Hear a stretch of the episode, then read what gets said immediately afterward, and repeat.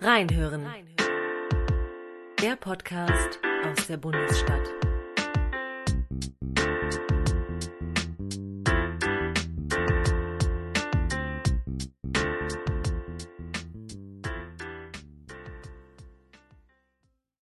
Verehrte Damen und Herren, lange galt es als ausgemacht, der große Bruder hinter dem Atlantik war das Land der unbegrenzten Möglichkeiten, Hort der Freiheit und der Demokratie, Spitzenleistungen in Wissenschaft und Technik, Brutkasten für neue, attraktive Trends. Nach spätestens zwei Jahren waren die dann in Europa angekommen.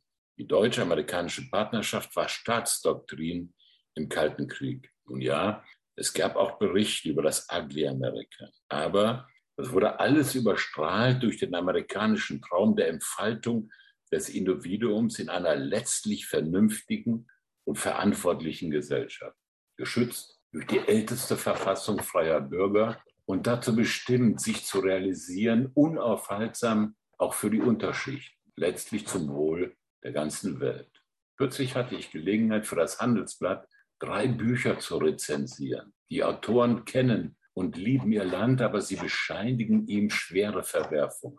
Sie sehen einen dramatischen Verfall der politischen Kulturen, wo Gegner Todfeinde sind, wo Parteien zur Sekte mutieren. Sie sehen einen gelähmten Riesen, der gegen sich selbst wütet. Eine Massengesellschaft, die sich von Netzwerken und krawalligen Medien am Nasenring durch die Manege führen lässt. Wo ein notorischer Lügner ins Oval Office gelangen konnte, eine demokratische Wahl anfechten konnte und zur marodierenden Erstürmung des Kapitols ermuntern konnte. Man glaubte es kaum, aber höchstrangige Generäle mussten sich konspirativ verabreden, den roten Knopf abzuschalten, falls der bereits abgewählte Präsident daran spielen würde.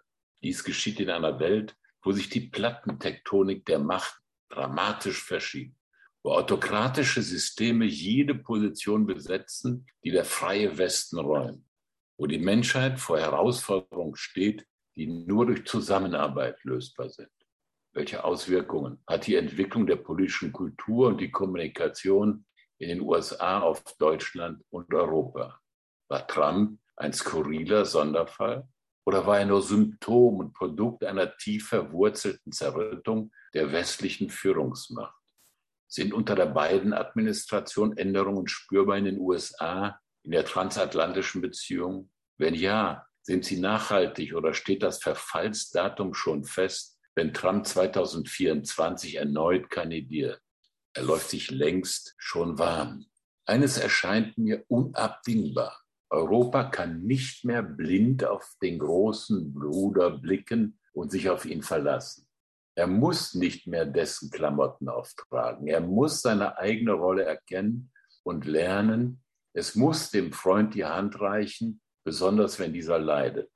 Echte Freundschaft funktioniert nur in Augenhöhe. Ganz klar, wir müssen reden.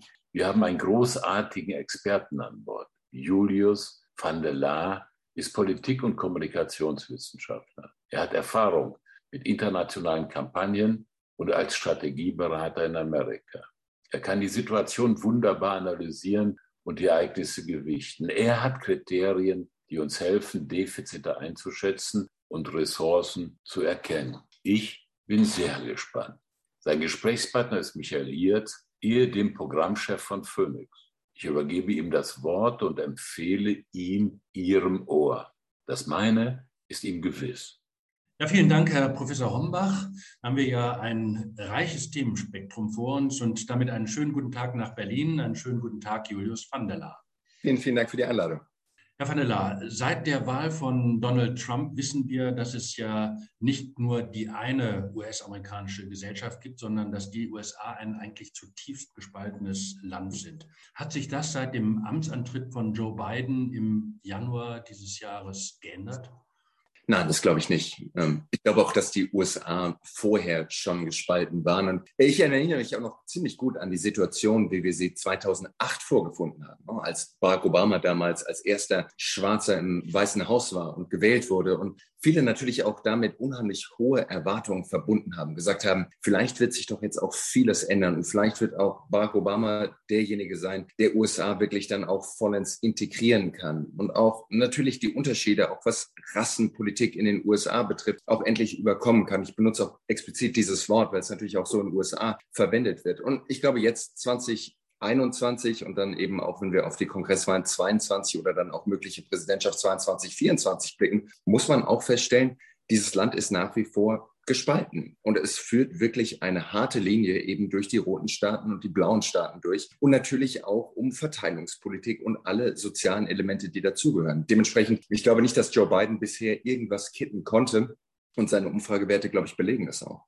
Das heißt, die Umfragewerte sind nach wie vor nicht gut für, für Biden. Äh, derjenige, der ja eigentlich diese Spaltung für uns Europäer so sichtbar gemacht hat, war ja Donald Trump. Und sein Wahlsieg, der zumindest hier in äh, Deutschland und Europa so nicht erwartet worden war. Ähm, Trump ist nach wie vor ein Unruhestifter. Äh, gehen Sie davon aus, dass er 2024 nochmal antritt bei der nächsten Präsidentschaftswahl? Ich gehe davon aus, dass sich zumindest so lange wie irgendwie möglich die Option offen hält. Und aktuell, glaube ich, sieht auch wirklich alles danach aus, dass er kandidieren wird. Warum sollte es auch nicht tun? Auch da, wenn man sich Umfragewerte anschaut, muss man einfach resümieren, Donald Trump wird mit einer hohen Wahrscheinlichkeit, zumindest Stand heute, die Vorwahlen gewinnen. Und ich glaube, dass das auch natürlich die große Krux ist für die Republikanische Partei, die ja mittlerweile auch einfach die Partei von Donald Trump ist und nach wie vor die Partei von Donald Trump ist. Wenn man davon ausgeht, dass wahrscheinlich dieses Mal auch wieder eine Reihe von Republikanerinnen und Republikanern den Hut in den Ring werfen werden, Donald Trump ist mit Abstand am besten positioniert, die Nominierung für sich zu gewinnen. Und das ist aber auch gleichzeitig das Dilemma der Partei. Weil obgleich er natürlich der stärkste Primary-Vorwahlskandidat ist, ist er wahrscheinlich aber auch einer der schlechtesten General Election Kandidaten. Wie gesagt, vorausgesetzt, dass natürlich die Demokraten auch mit jemandem ins Rennen gehen, der Leute hinter sich vereinen und auch mobilisieren kann. Ich glaube,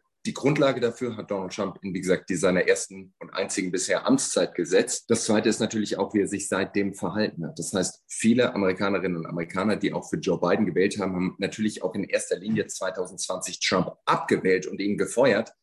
Gleichzeitig natürlich spielt Donald Trump jetzt die Schwäche von Joe Biden auch in die Hände, dass er auch ganz klar sagen kann, schaut her, hier äh, Joe Biden bekommt auch nicht wirklich viel hin. Das, was er versprochen hat, das Land zusammenzubringen, ist nach wie vor nicht gegeben. Er kann noch nicht mal seine eigene Partei. Und ich rede natürlich auch insbesondere über Kirsten Sinema und Joe Manchin, die zwei Senatoren, die auch dort unheimlich viel die dauernd querstellen, auch bei Richtig. Reformvorhaben von. Er kann, er kann diese gigantischen Reformen eben auch nicht durchsetzen. Und ich glaube, das sind nur nicht Sachen, die politische Kommentatoren, Journalisten spüren, sondern im Endeffekt auch die Basis spürt, dass Joe Biden eben nicht liefern kann im Moment. Mhm. Äh, Sie haben gerade die Republikanische Partei angesprochen, ähm, die Partei von Donald Trump. Aber er hat ja eigentlich die Präsidentschaft damals errungen, eher gegen die Partei oder zumindest gegen das Partei-Establishment. Sie sind Experte fürs Campaigning. Was hat er anders, was hat er im Ergebnis besser gemacht äh, als alle seine Mitbewerber, die vom, die vom äh, Partei-Establishment eigentlich eher ähm, gehätschelt worden sind und favorisiert worden sind? Ich glaube, mehrere Sachen. Er hat, glaube ich, auf der einen Seite verstanden, wie unsere Mediendemokratie auch einfach funktioniert und vor allem eben auch, wie die sozialen Medien funktionieren. Ich glaube, sein Mantra, dass es keine Mobilisierung ohne Polarisierung gibt und auch geben kann, ich glaube, das ist natürlich aufgegangen und das haben wir auch in unserem Bundestagswahlkampf gesehen, wie natürlich Botschaften auch gesendet werden und was erforderlich ist, dass eben auch eine Botschaft nicht nur versendet, sondern eben auch gehört und auch ankommt.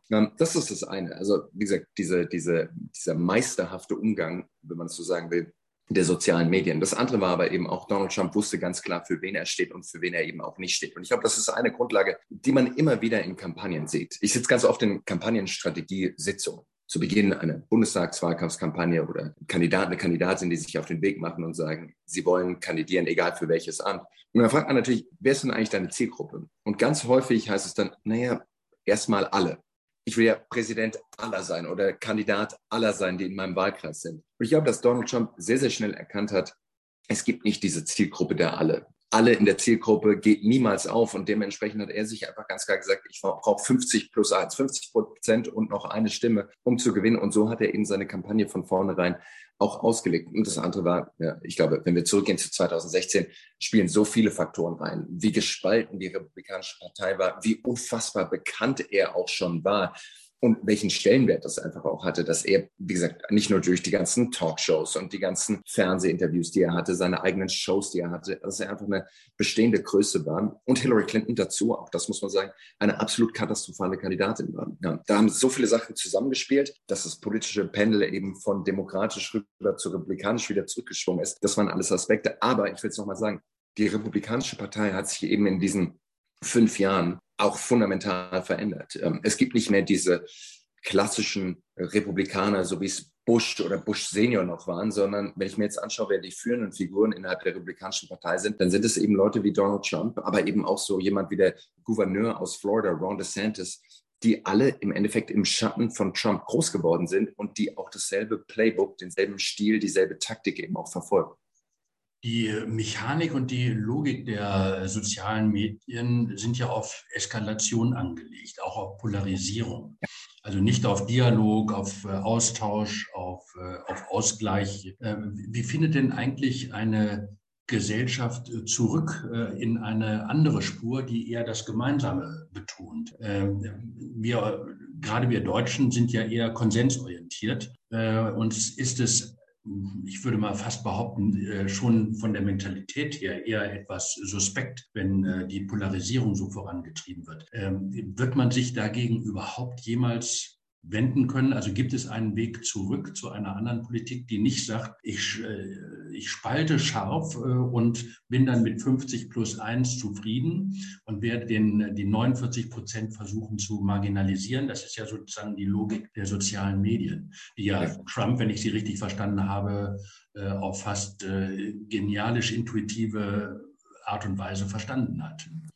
Absolut, das hat er mit Sicherheit. Ich war vor, vor äh, 20 Jahren, um mich einfach zu datieren, fast 20 Jahren Student in den USA. Und da kam gerade Facebook. 2005, 2006, glaube ich, habe ich damals meinen Facebook-Account bekommen. Und damals war es eine wunderbare Technologie und, und, und ein wunderbares Mittel, um sich mit Leuten zu verbinden. Und ich glaube, jetzt, wenn wir draufschauen, nicht nur jetzt, sondern auch schon in den letzten fünf Jahren, muss man also festhalten, ich kann nicht wirklich erkennen, dass besonders viel gesellschaftlich Gutes kommt von diesen Netzwerken. Ich glaube, dass wir alle wahrscheinlich deutlich besser dastehen würden, wenn wir Facebook und Twitter nicht hätten. Ähm, ich glaube, das hat 2016 die Präsidentschaftswahl gezeigt und das sage ich nicht nur, weil Donald Trump gewonnen hat und ich offensichtlich kein besonders großer Fan von Donald Trump bin, ja, sondern auch wenn ich mir den Diskurs auf Twitter anschaue. Ja, da gibt es ein paar tolle Beispiele, wie sich Leute austauschen, wie Leute, die normalerweise keine Stimme im öffentlichen Diskurs haben, plötzlich sich einmischen können und auch Gehör verschaffen können. Aber im Großen und Ganzen, solange diese Plattformen sich immer wieder entscheiden, ihre künstliche Intelligenz, den Algorithmus so auszurichten, dass eben Spaltung, Hass, Polarisierung belohnt werden durch höhere Sichtbarkeit. Ich glaube, solange werden wir dort nicht besonders guten Diskurs erzeugen, der natürlich dann von dort auch wieder in die klassischen Medien und in den Diskurs einer Generation, einer Gesellschaft auch wieder zurückspringt. Insofern, wenn ich mir im Moment die aktuelle Debatte um Facebook anschaue, hat sich gerade was getan. Die Facebook Papers, die veröffentlicht wurden, die Whistleblower, die nach vorne gekommen sind. Zum ersten Mal ist Facebook wirklich unter Druck. Die Kongressabgeordneten, Senatoren, Senatoren, Kongressmember vom Haus sind deutlich wacher, verstehen auch mittlerweile mehr über Technologie, als sie es vielleicht noch vor zwei oder vier Jahren getan haben. Und ich glaube, dass wir vielleicht an so einem Tipping Point sind, wo langsam aber sicher eben auch Regulierung eben auch von sozialen Netzwerken, wie gesagt, insbesondere Facebook, auch zustande kommt. Und ich glaube, es bietet sich auch an, mit Facebook anzufangen. A, man hat in Mark Zuckerberg fast schon den perfekten Schurken, der immer noch als der Frontman dieser Firma auch vorne steht. Google äh, sind es mittlerweile andere Executives, nicht mehr die Gründer, die dabei sind, bei anderen eben auch. Aber ich glaube, da muss man einfach festhalten, wir müssen was tun, so wie der Diskurs auch teilweise einfach vergiftet wird, wie nach wie vor Falschinformationen nach umgespült wurden.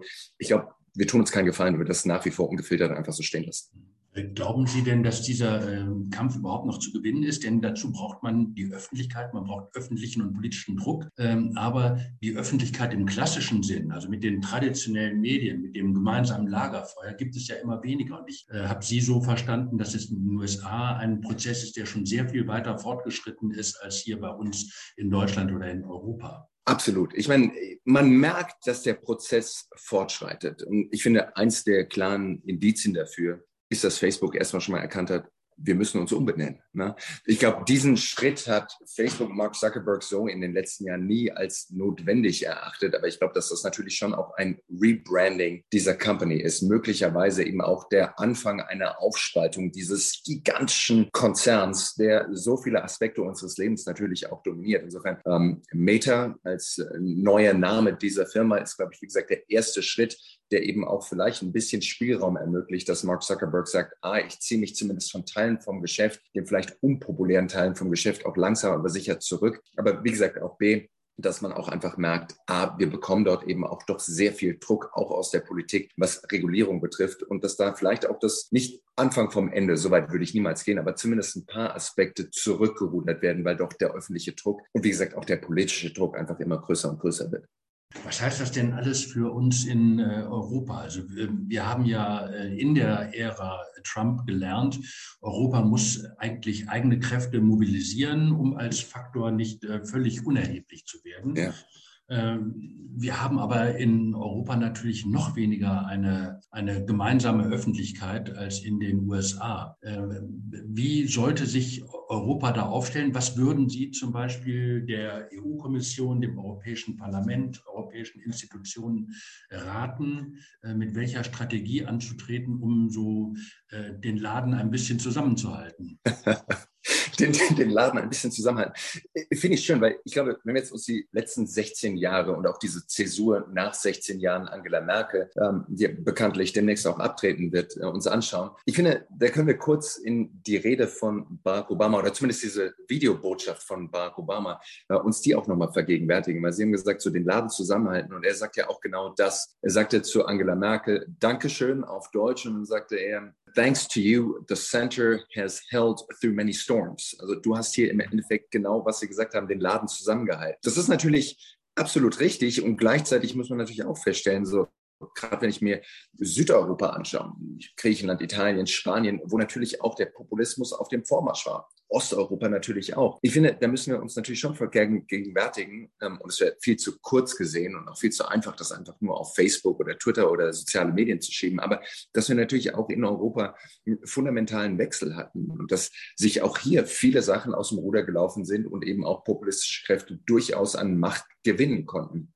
Jetzt, wenn ich auf die Zukunft schaue, ähm, oder zumindest auf die Gegenwart schaue, die letzten Monate Bundestagswahlen. Ich glaube, das war doch ein relativ klassischer Wahlkampf. Hier haben die sozialen Medien, zumindest aus meiner Warte, nicht die ganz große Rolle gespielt. So wie es zumindest viele antizipiert haben, die auch gesagt haben, na, ein Wahlkampf in der Corona-Pandemie muss mehr oder weniger ein digital geführter Wahlkampf sein. Ich hatte immer noch den Eindruck, dass es vor allem eben Trielle waren, vor allem eben noch Offline-Veranstaltungen, die dann wieder ins klassische ins lineare und dann eben auch ins digitale Kanäle damit rübergezogen wurden und dass es eben viele Talkshows waren, die auch wieder die mediale Öffentlichkeit eben massiert haben und auch so den Narrativ vorgegeben haben. Das heißt, diese Art von Wahlkampf, wie wir sie 2016 oder auch eben noch 2020 von Donald Trump gesehen haben, wo es ja de facto so war, dass Trump morgens um sechs aufgestanden ist, Twitter rausgeholt hat, drei, vier, fünf Tweets veröffentlicht hat, ab 7 Uhr morgens der Newsroom von CNN und Fox nur noch die Tweets von Trump eingeblendet hat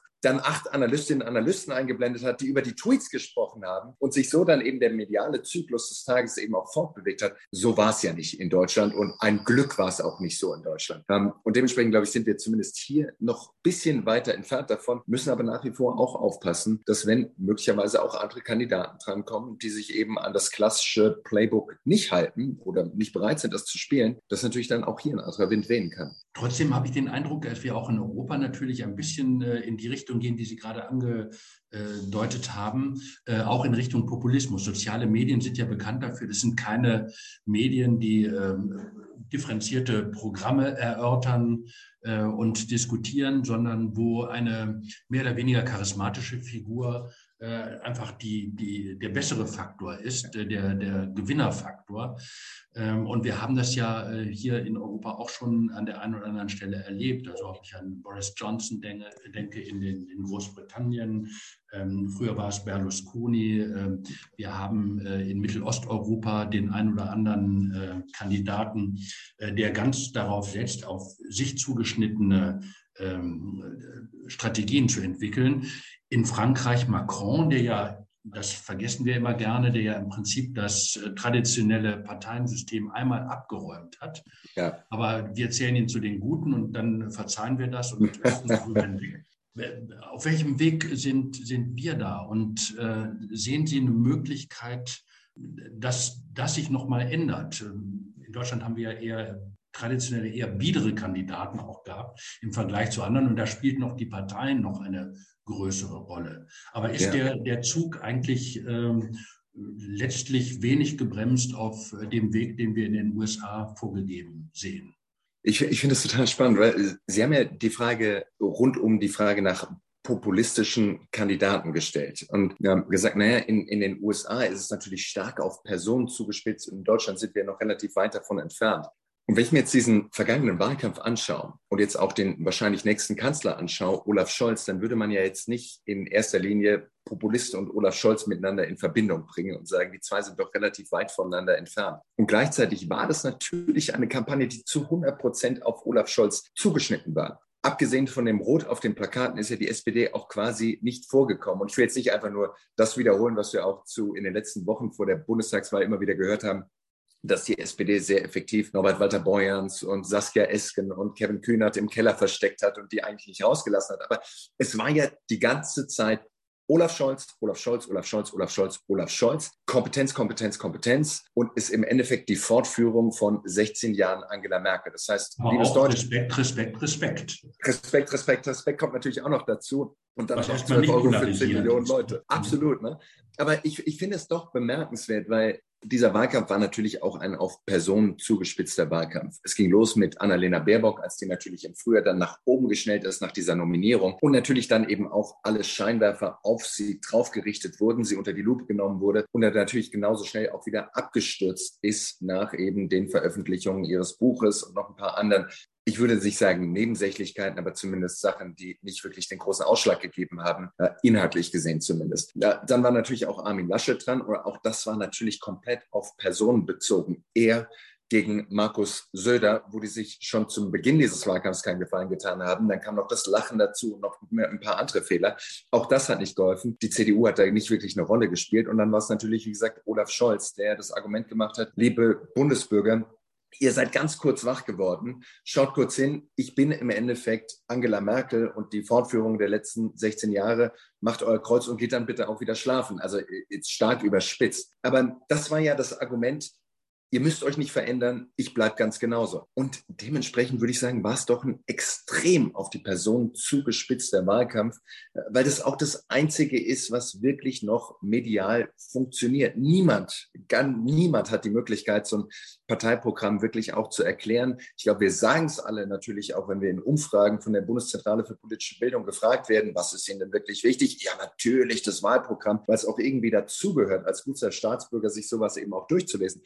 Aber unterm Strich, glaube ich, schauen wir uns so ein Triell an. Wir schauen uns vielleicht noch das ein oder andere Interview an und am Schluss ist es dann eben ein Bauchgefühl, das wahrscheinlich auch entscheidet. Und ich glaube auch, dass wir da gar nicht so schlecht mitliegen. Äh, ich mache noch das Argument, warum wenn ich die letzten 16 Jahre Angela Merkel mir anschaue, wie oft war es wirklich auch ein Zeitpunkt in der Legislaturperiode oder in einer der vier Legislaturperioden, wo Angela Merkel das umgesetzt hat, was sie vorher im Wahlkampf und im Wahlprogramm dann auch versprochen hat. Diese Kanzlerschaft, 16 Jahre, war ja geprägt von Krise zu Krise zu Krise. Und dementsprechend, glaube ich, ist es auch aufgegangen, dass Leute gesagt haben, wer, wenn nachts um drei das Telefon irgendwo im Kanzleramt klingelt, soll dran gehen. So war es immer wieder. Krise, Euro-Krise, Schuldenkrise, Flüchtlingskrise, Corona-Krise, wir können noch zehn andere aufzählen. Wer soll das Ganze dann managen? Und die Leute wollten eben Angela Merkel. Und jetzt haben sie eben gesagt, wenn das Telefon klingelt, soll es Olaf Scholz machen. Ob Olaf Scholz, abgesehen vom Mindestlohn, noch wahnsinnig viel durchsetzen wird, was er versprochen hat, oder ob eine Krise nach der anderen eben auch die nächsten vier Jahre dominieren wird,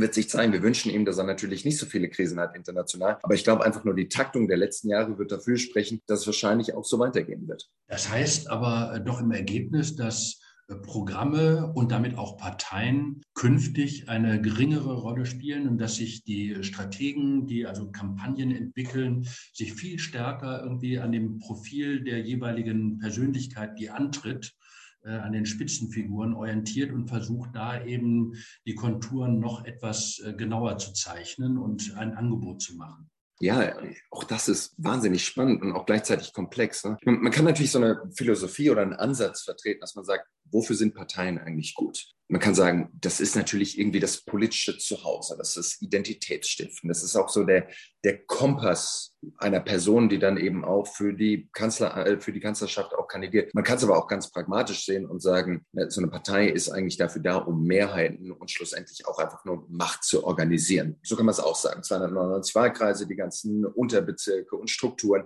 die einfach dafür sorgen, dass eine Abdeckung da ist und dass man dann eben auch die Botschaften auf die Straße bekommt. Ich glaube, wenn ich jetzt eben auf diesen Anfang dieser Legislaturperiode schaue, auch die Art und Weise, wie die CDU mit Sicherheit darüber nachdenkt, wie sie sich neu aufstellt, jetzt mit Blick auf die Landtagswahl in NRW nächsten Mai 22, äh, dann natürlich auch die äh, Bayernwahl, die kommt.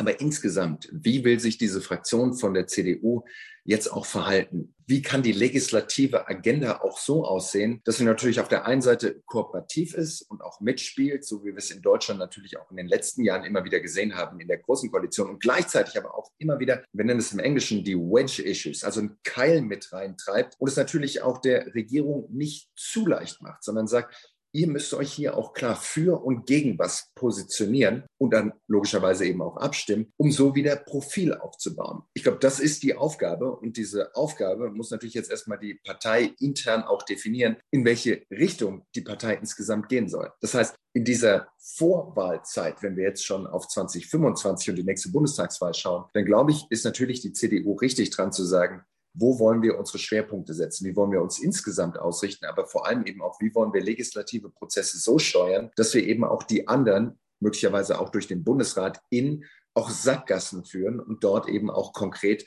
zumindest Weggabeln immer wieder aufmachen, um später dann im nächsten Wahlkampf das Argument zu machen zu können, die sind immer weiter nach links gegangen oder die haben sich immer weiter von dem, von X, von Y, von Z auch eben distanziert. Das ist, glaube ich, jetzt das Planspiel, das im Konrad-Adenauer-Haus und insgesamt in dieser Partei stattfinden muss. Wie richten wir uns neu aus? Das ist nicht unmöglich, aber das erfordert natürlich auch dann wieder, und da komme ich zurück zu dem Punkt, den Sie gemacht haben, jetzt zurück zu diesem Punkt, dass es eben auch eine Figur braucht, die das Ganze anführt und dann eben auch sagt, wollen wir uns als Kooperationspartei, die eben mit der Regierung zusammenarbeitet oder ganz klar das Modell von Mitch McConnell, dem Senatsführer der Republikaner, der dann zum Beispiel auch 2009 nach der Wahl von Obama gesagt hat, wir setzen alles daran, dass Obama und die Demokraten scheitern werden. Und das war dann eben auch die Rampe, die er sich und der Republikanischen Partei gebaut hat, um dann eben auch in den Kongresswahlen 2010 Obama dann auch abzustrafen. Also das sind unterschiedliche Mechaniken. Da kann man nicht alles von USA auf Deutschland übertragen. Aber das sind zumindest die Diskussionen, die meines Erachtens zumindest im Konrad-Adenauer-Haus und der Partei geführt werden müssen und die mit Sicherheit auch dort besprochen werden. Ja, es ist total spannend, äh, was Sie sagen. Ich habe also gelernt, äh, die Köpfe, äh, die fast symbolhaft für etwas stehen, sind ungemein wichtig. Äh, Sie haben äh, bei der Wahl von Obama äh, in der Kampagne mitgearbeitet. Sie waren einer der, der Berater, einer der, der Strategen, einer der, der Campaigner, die für Obamas Wahlsieg damals gearbeitet haben. Obama war damals eigentlich unbekannt, als er angefangen hat. Sie haben es geschafft, ihn irgendwie sozusagen ins Bewusstsein zu heben. Und Sie haben mal an anderer Stelle gesagt, ähm, ja, das äh, lag auch daran, Obama stand für etwas Neues, stand für Aufbruch und seine, äh, sein zentrale Vokabel war ja Change. Also Wechsel, Wandel. Äh, wenn Sie jetzt, wenn wir jetzt den Bogen schlagen zur Union und der Situation, in der sie ist, wenn wir unterstellen, dass sie äh, die größte Oppositionspartei sein wird, äh, also diesmal nicht an der Regierung beteiligt sein wird. Was bedeutet das denn dann für die Auswahl des Kopfes, der dann möglicherweise auch in vier Jahren antritt.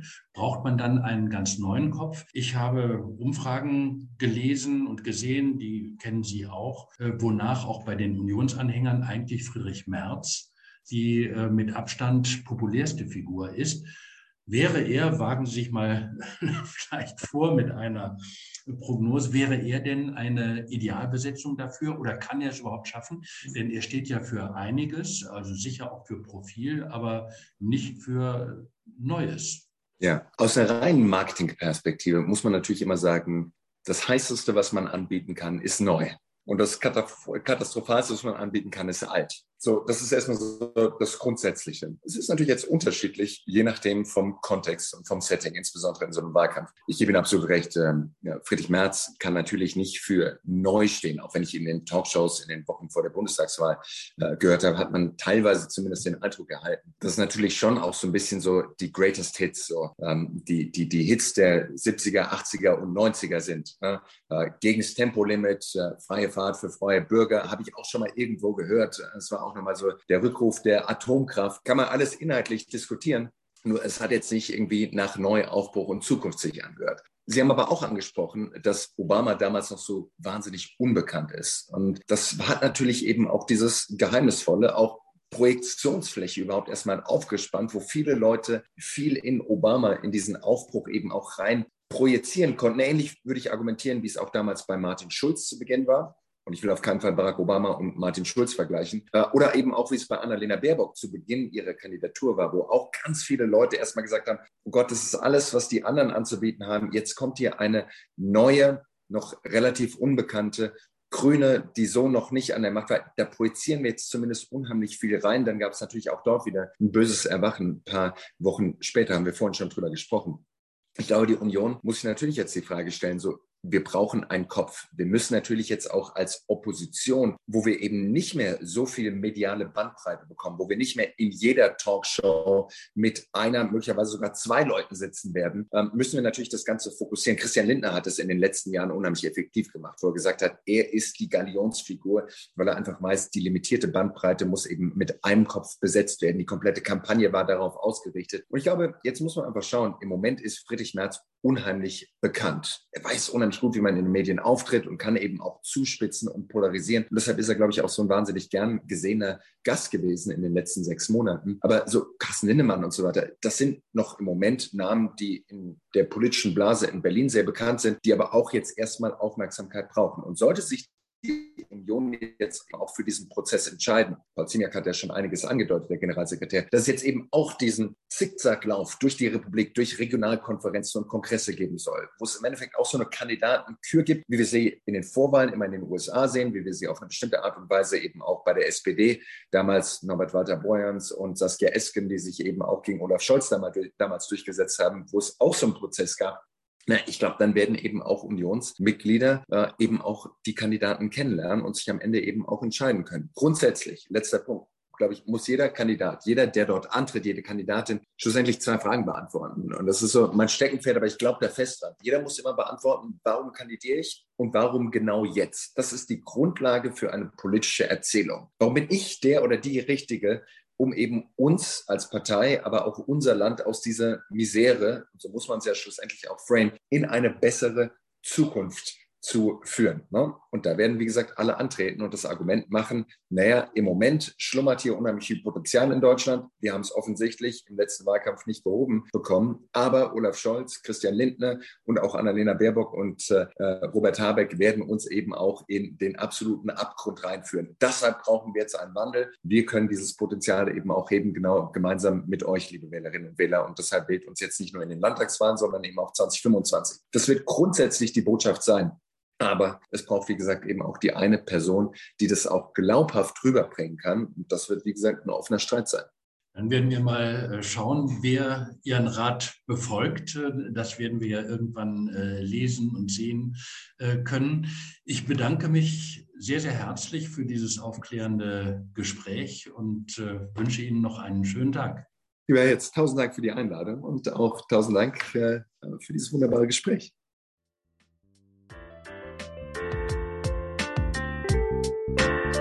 Reinhören, reinhören.